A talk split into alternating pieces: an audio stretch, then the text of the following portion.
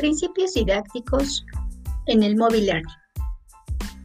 El punto de partida siempre debe de ser pedagógico. No se trata de innovar por innovar. Hay que explorar el potencial que ofrece esa herramienta. Es necesario una planificación docente previa que integre los dispositivos móviles en determinadas actividades. Se recomienda desarrollar un marco teórico que explote todas las posibilidades del mobile learning sobre su ubicuidad, GPS, RAD, apps e interacción. Algunas recomendaciones de Tiscar Lara en Mobile Learning, cómo llevar el aprendizaje a cualquier parte para la implementación en el aula son definir el objetivo de aprendizaje que se quiere alcanzar. Sobre este particular, hay que ser conscientes que la tecnología permite la creación de nuevas tareas que antes eran inconcebibles.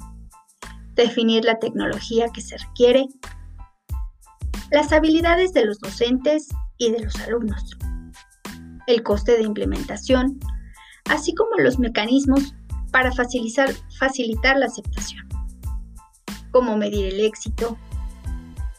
Es importante confirmar que realmente la experiencia del mobile learning tiene sentido y aportará ventajas sobre otras modalidades de aprendizaje.